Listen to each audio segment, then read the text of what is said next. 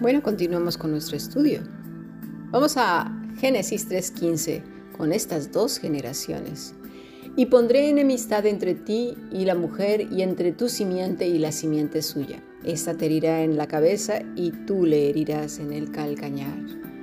Algunos le llaman el protoevangelio, pero realmente es una promesa maravillosa.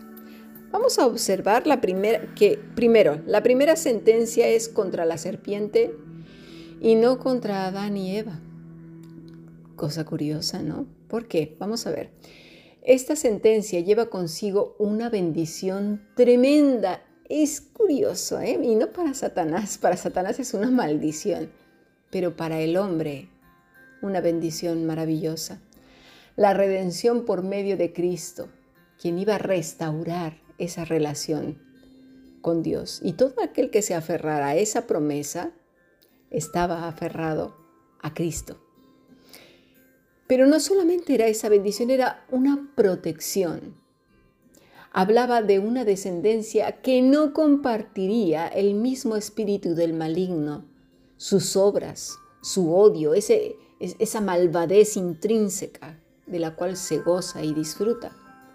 Así que todos aquellos que comprenderían, que fueran abiertos sus ojos y sus oídos a ver al Cordero de Dios que quita el pecado del mundo, a la promesa, esa simiente que el Señor ya estaba diciendo en Génesis 3:15, que se aferraran a ella y supieran que en sus fuerzas era completamente imposible la reconciliación, estos pues serían la línea, la generación del justo, la línea del justo hasta nuestros días, esa simiente hasta Cristo. Somos hijos de Dios por medio de Cristo.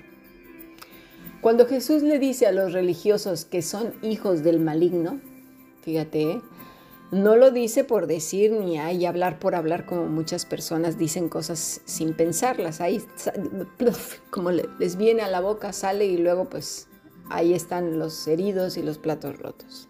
No, él lo dijo con verdad.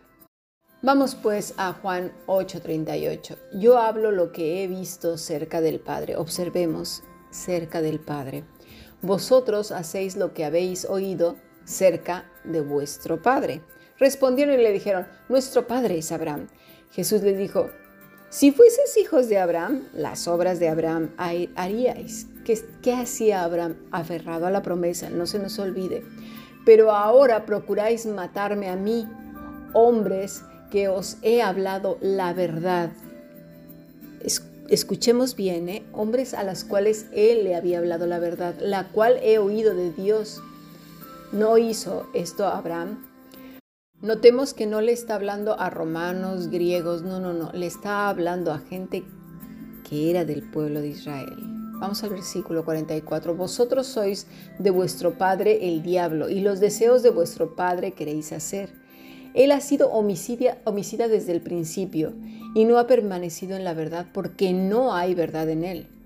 Cuando habla mentira, de lo suyo habla, porque es mentiroso y padre de mentira. Y a mí, porque digo la verdad, no me creéis. ¿Quién de vosotros me redarguye de pecado? Pues si digo la verdad, ¿por qué vosotros no me creéis?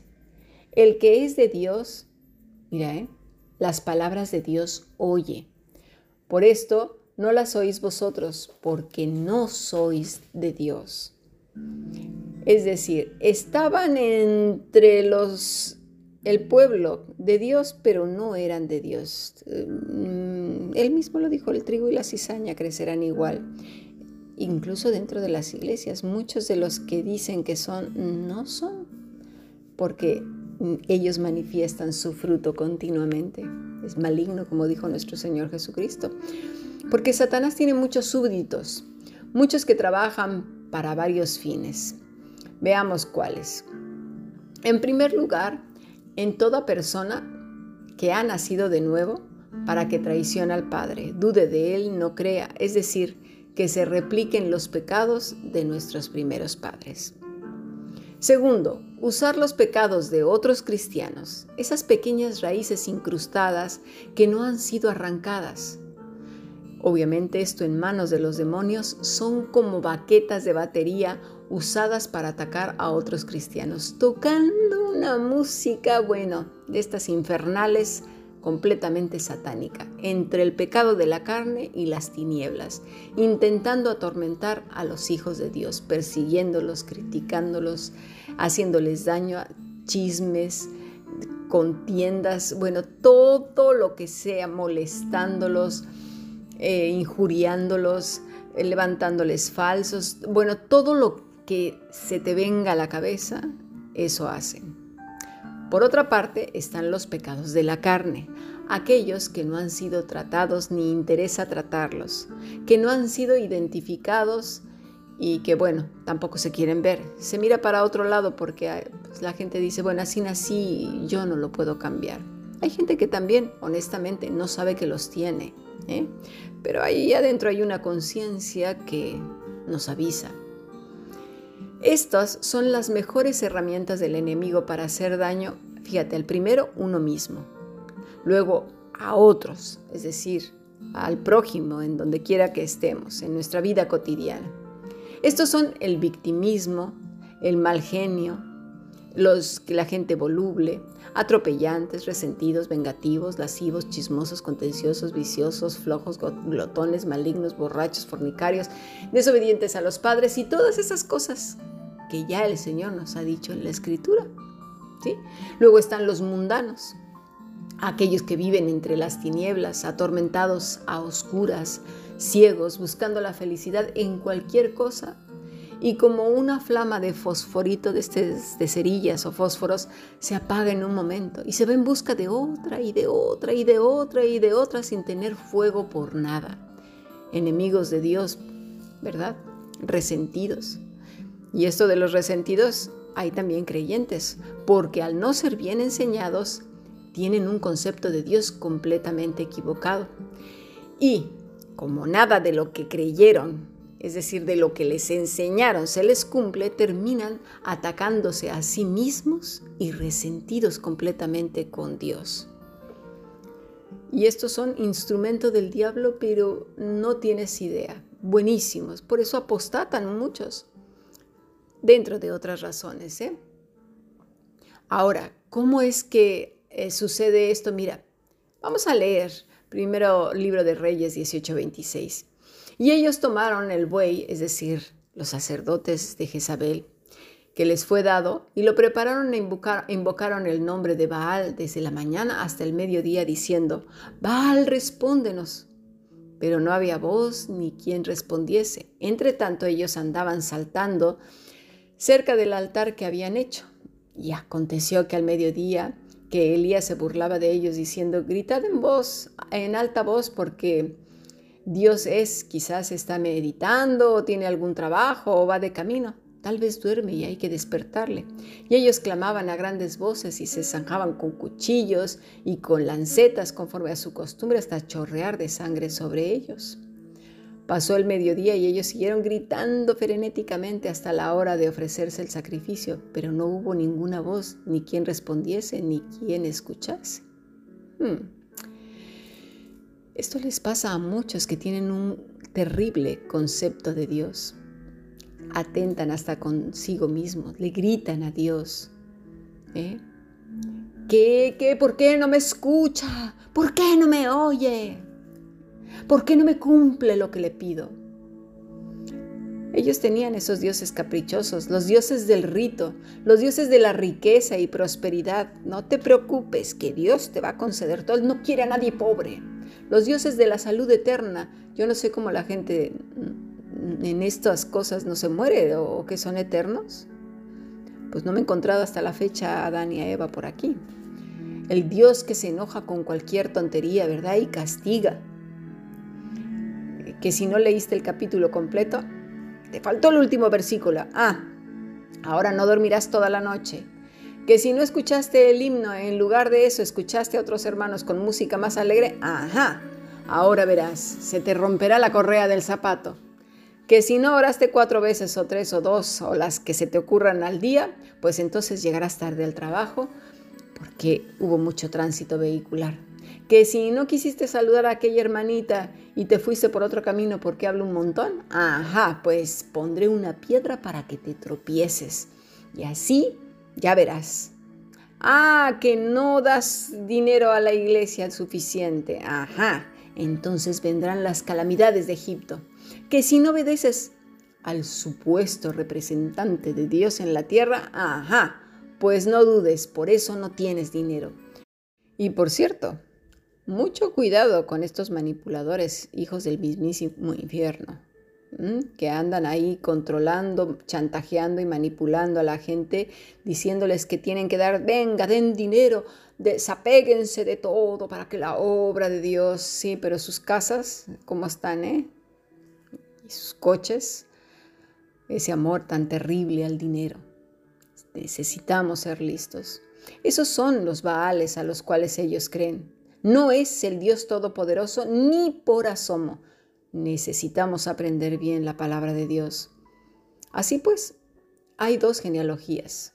No tres, ni cuatro, ni cinco. Dos. Los hijos de Satanás y los hijos de Dios.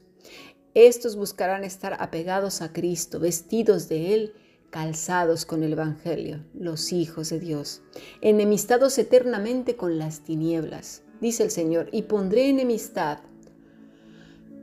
pondré enemistad, poner, shit, colocar, afirmar, aplicar. Enemistad, eiba, hostilidad. Enemistad de una raíz que habla de odiar al enemigo. Pondré enemistad entre ti, o sea, el maligno y la mujer, entre tu descendencia y la descendencia suya. Desde Caín y Abel y luego Set fueron bien definidas las dos líneas, la del justo y la del maligno. Satanás siempre quiso filtrarse en las familias justas y logró que uno o varios repudiaran y odiaran a Dios, pero siempre hubo uno que se aferró a la promesa, es decir, es decir, Cristo y llenos del Espíritu Santo pudieron enfrentar todas las cosas que se les vinieron, porque su vida ya no era lo terreno, sino lo eterno. El hombre, como Caín, siempre busca las cosas de la tierra, la tierra.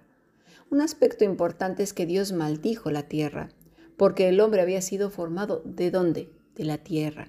El hombre, con su terrible pecado, provocó la maldición de la misma, a la cual iba a volver, y todos los animales también.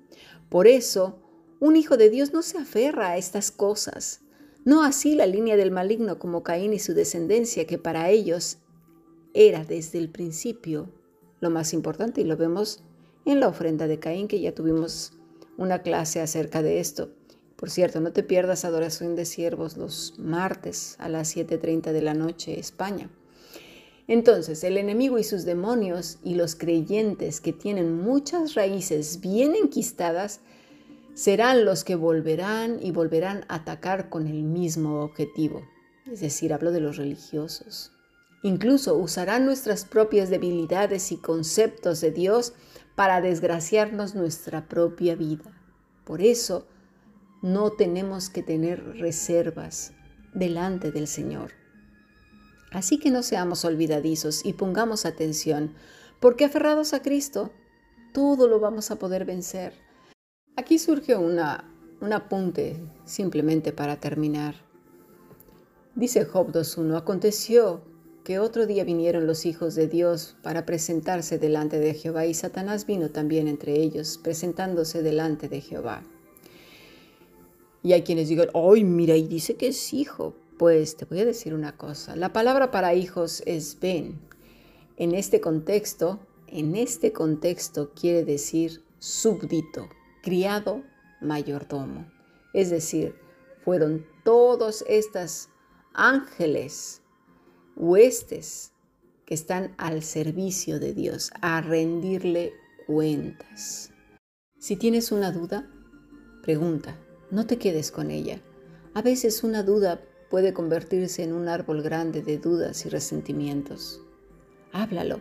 En la Fundación Bíblica estamos dispuestos a recibir todas las preguntas que, que tengáis y darnos el tiempo para poderlas responder, preguntarle a Dios y que nos muestre dónde está la respuesta. Siempre está en la escritura. Así pues, entonces, dos líneas diferentes, dos generaciones. Gálatas 5:16 dice, Digo pues, andad en el Espíritu y no satisfagáis los deseos de la carne, porque el deseo de la carne es contra el Espíritu y el Espíritu es contra la carne. Y estos se oponen entre sí para que no hagáis lo que quisierais. Pero si sois guiados por el Espíritu, no estáis bajo la ley. ¿Sabes cuál ley? La ley de la religiosidad y la ley del pecado y de la muerte. 19. Y manifiestas son las obras de la carne, que son adulterio, fornicación, inmundicia, lascivia, idolatría, hechicerías, enemistades, pleitos, celos, iras, contiendas, disesiones, herejías, envidias, homicidios, borracheras, orgías y cosas semejantes a estas, acerca de las cuales os amonesto, como ya os he dicho antes, que los que practican tales cosas, mira, no heredarán el reino de Dios. Mas el fruto del Espíritu es amor, gozo, paz, paciencia, benignidad, bondad, fe, mansedumbre, templanza. Contra tales cosas no hay ley. Pero los que son de Cristo han crucificado la carne con sus pasiones y deseos. Si vivimos por el Espíritu, andemos por el Espíritu. No nos hagamos vanagloriosos irritándonos unos a otros, envidiándonos unos a otros. Juan 15. Porque separados de mí, nada podréis hacer, dice el Señor. Así que permanezcamos aferrados a Él como el pámpano a la vid. Y entonces podremos vivir de continuo, vestidos, calzados de Cristo, rodeados de su amor, de su protección. Sigamos aprendiendo. Bendiciones.